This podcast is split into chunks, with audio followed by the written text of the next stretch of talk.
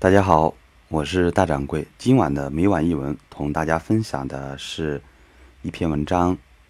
当诚实面临陷阱时，啊，刘耀兰写的。在分享这篇文章之前，按照惯例，我们是要分享一首歌曲。但是在分享一首歌曲之前，还是要分享一个故事，啊，层层递进的。这个故事说的什么东西啊？我从昨晚上读到这个故事之后，我真的是彻夜难眠啊！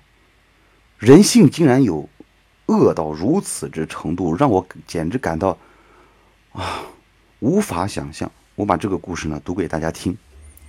这个故事在天网栏目，就是中央电视台有个叫栏目叫天网栏目，在天网栏目叫《消失的夫妻》啊，这个栏目中，大家在网上都可以搜到啊，叫《消失的夫妻》，这是一档节目，就是天网栏目中播出的一个案件。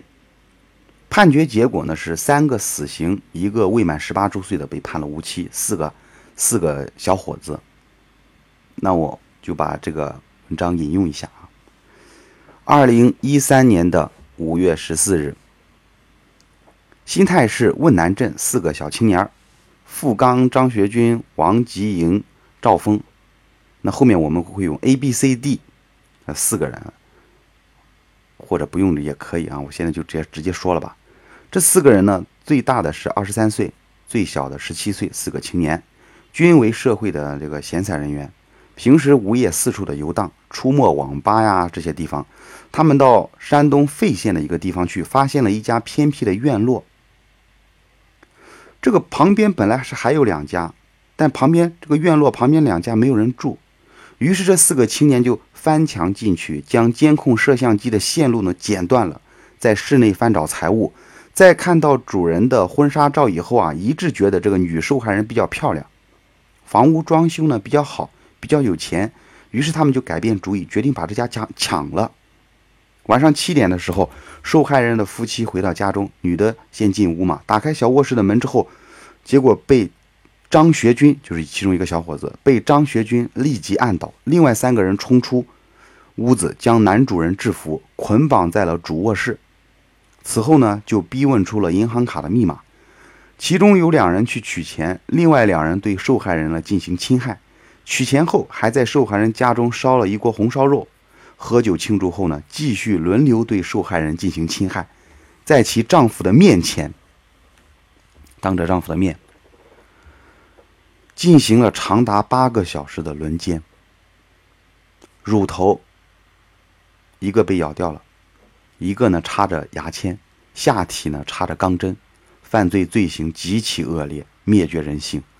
被害人才结婚半年，女主人已经怀孕了。尸检的结果是啊，女的被轮奸长达八个小时，差不多被搞得呢快散架了。男的头上砸了三个洞，身上呢捅了一刀，伤及了肺部，当场处于昏迷状态。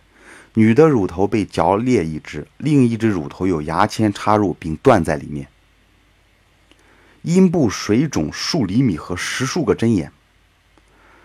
哎，后面我都不不不忍说了啊！五月十五日凌晨三点钟的时候呢，将受害人残忍杀害后抛尸山洞，并将现场打扫后逃离现场。公安机关在接到受害人家属报警五十小时后，将犯罪嫌疑人全部抓获。此时，受害人的衣服还穿在其中一名犯罪嫌疑人的身上。哎，人渣呀！我只能这样说。所以啊，法律是最低限度的道德。人性如果不加管束的话，无法可想。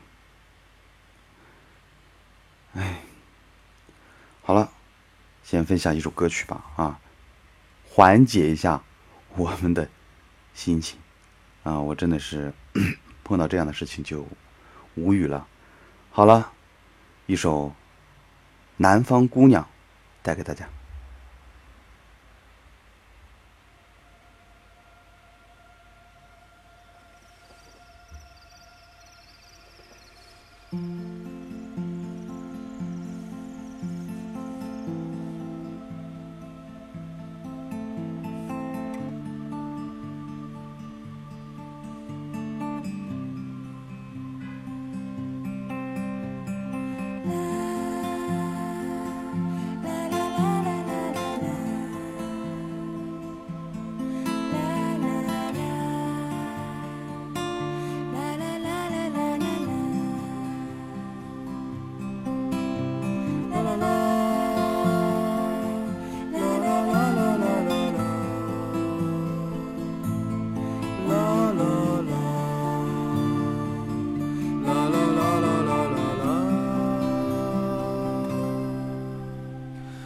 北方的村庄住着一个南方的姑娘，她总是喜欢穿着带花儿的裙子站在路旁。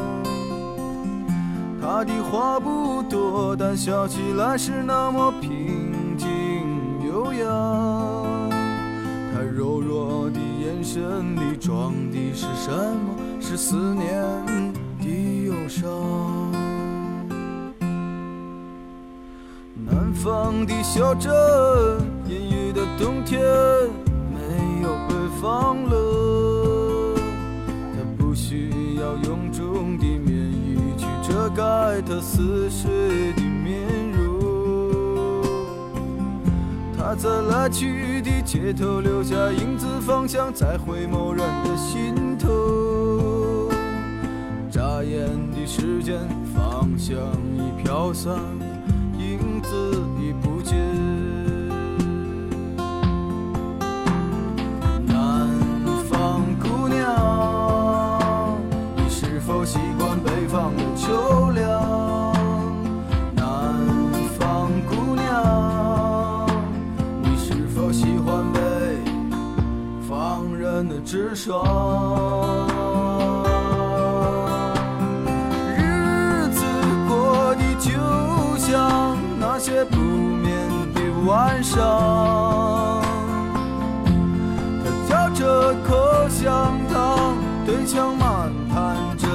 想。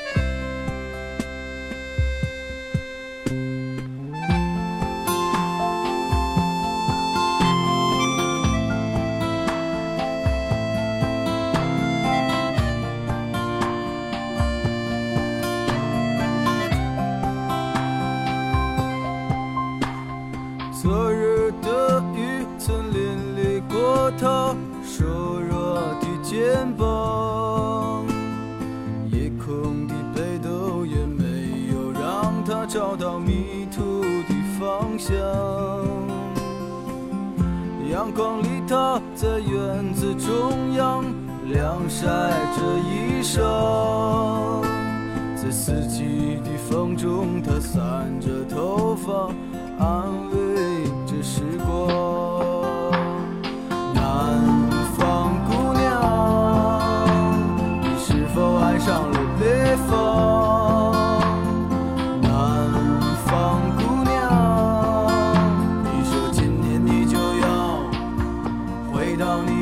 canción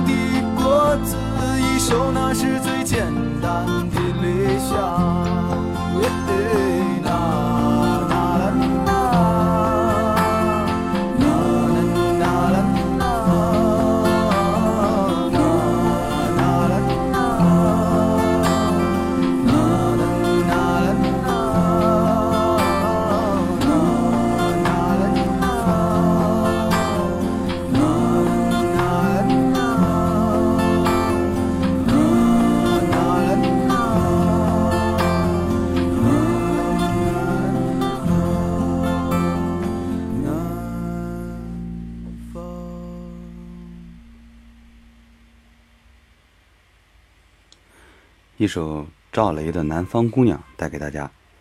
啊，今天我们要分享的文章是刘耀兰的《当诚实面临陷阱时》。当诚实面临陷阱时，城里住着三位年轻人，嗯，他们是商人，而且是兄弟仨，一起做买卖，平分利润。在金钱至上的社会里，他们唯利是图，什么事情都干得出来。有一次呢，他们准备到很远的地方去做生意，可是家里的钱怎么办呢？老三说：“这样吧，我认识一个农民，他很穷啊，但是很诚实，我们请他给我们把钱保管一下，回来取就是了，怎么样呢？”老大、老二表示同意，啊，于是他们就把钱交给了农民。他们与那个农民约定，只有他们兄弟三个一起来取钱时，才能把钱交还。这兄弟三人把钱送到农民的手里，然后放心的就去了。过了三年后，他们做了很多买卖，赚了很多钱，然后又回到家里，他们决定取回他们存放在农民那里的钱。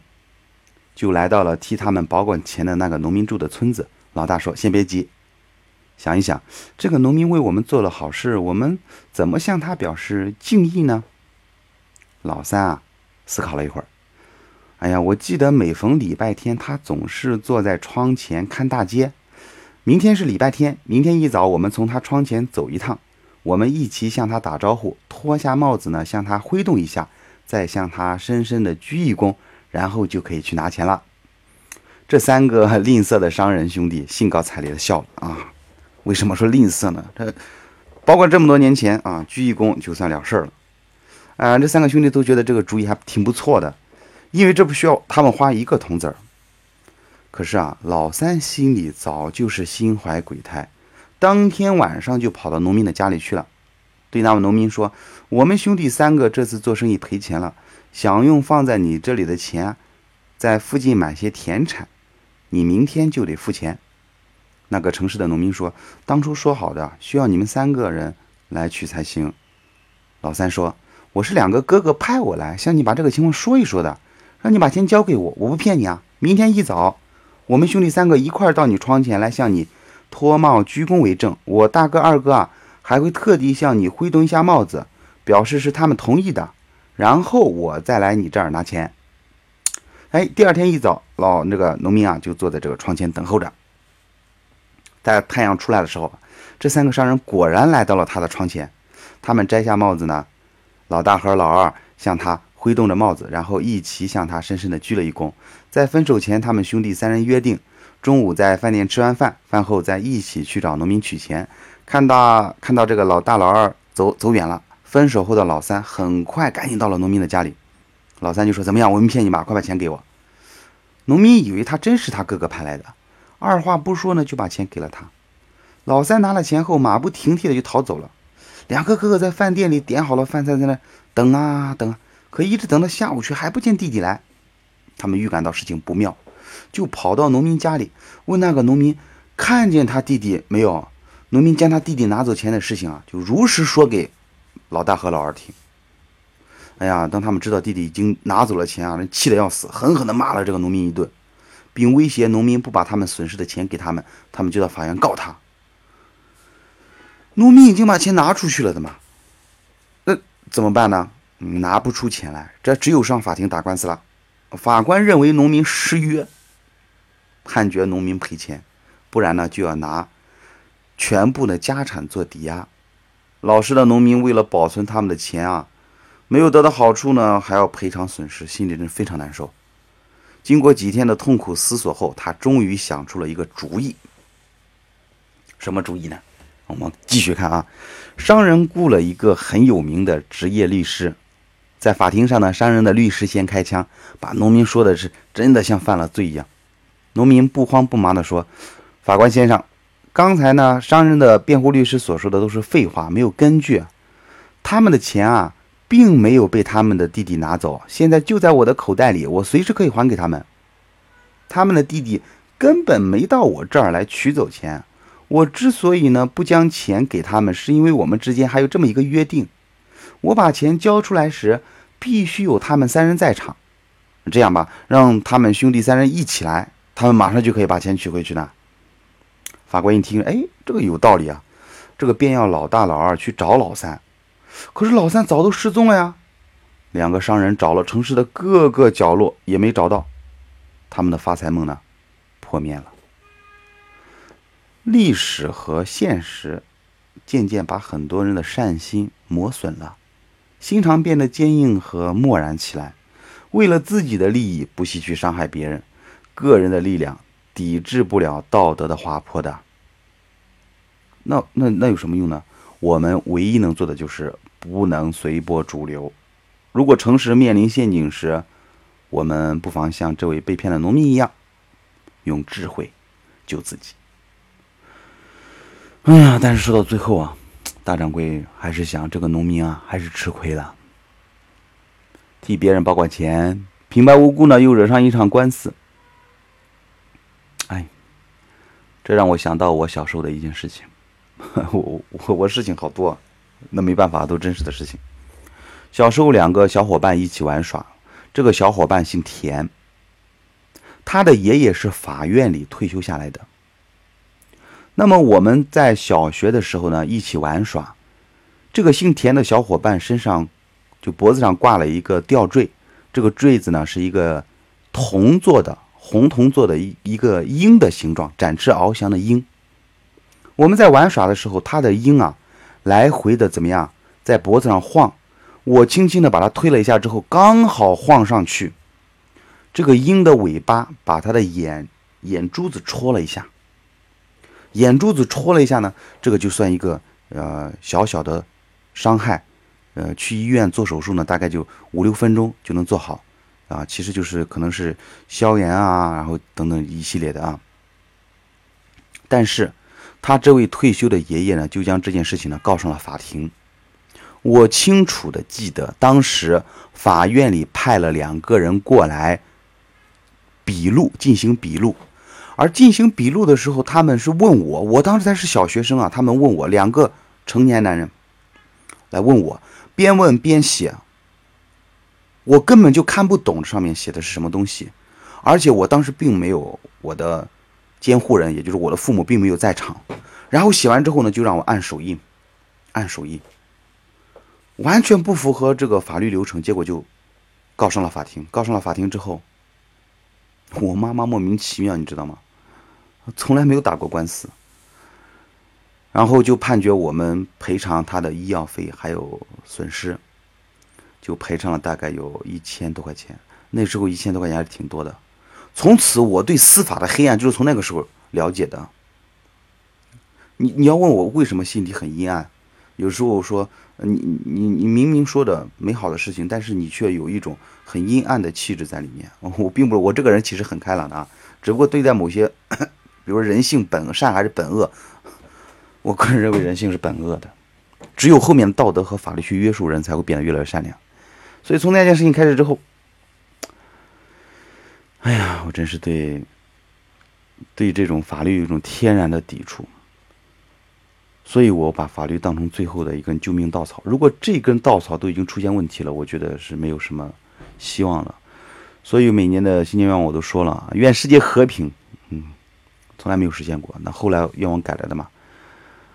嗯，只有今年再增添一个愿望吧，愿法律公正。但如果法律本身就不公正呢？他怎么就愿法律公正呢？比如说规定女性怎么样，男性怎么样？那那他的这个法律本身就不公正，那如何又公正呢？真是一个好诡异的问题。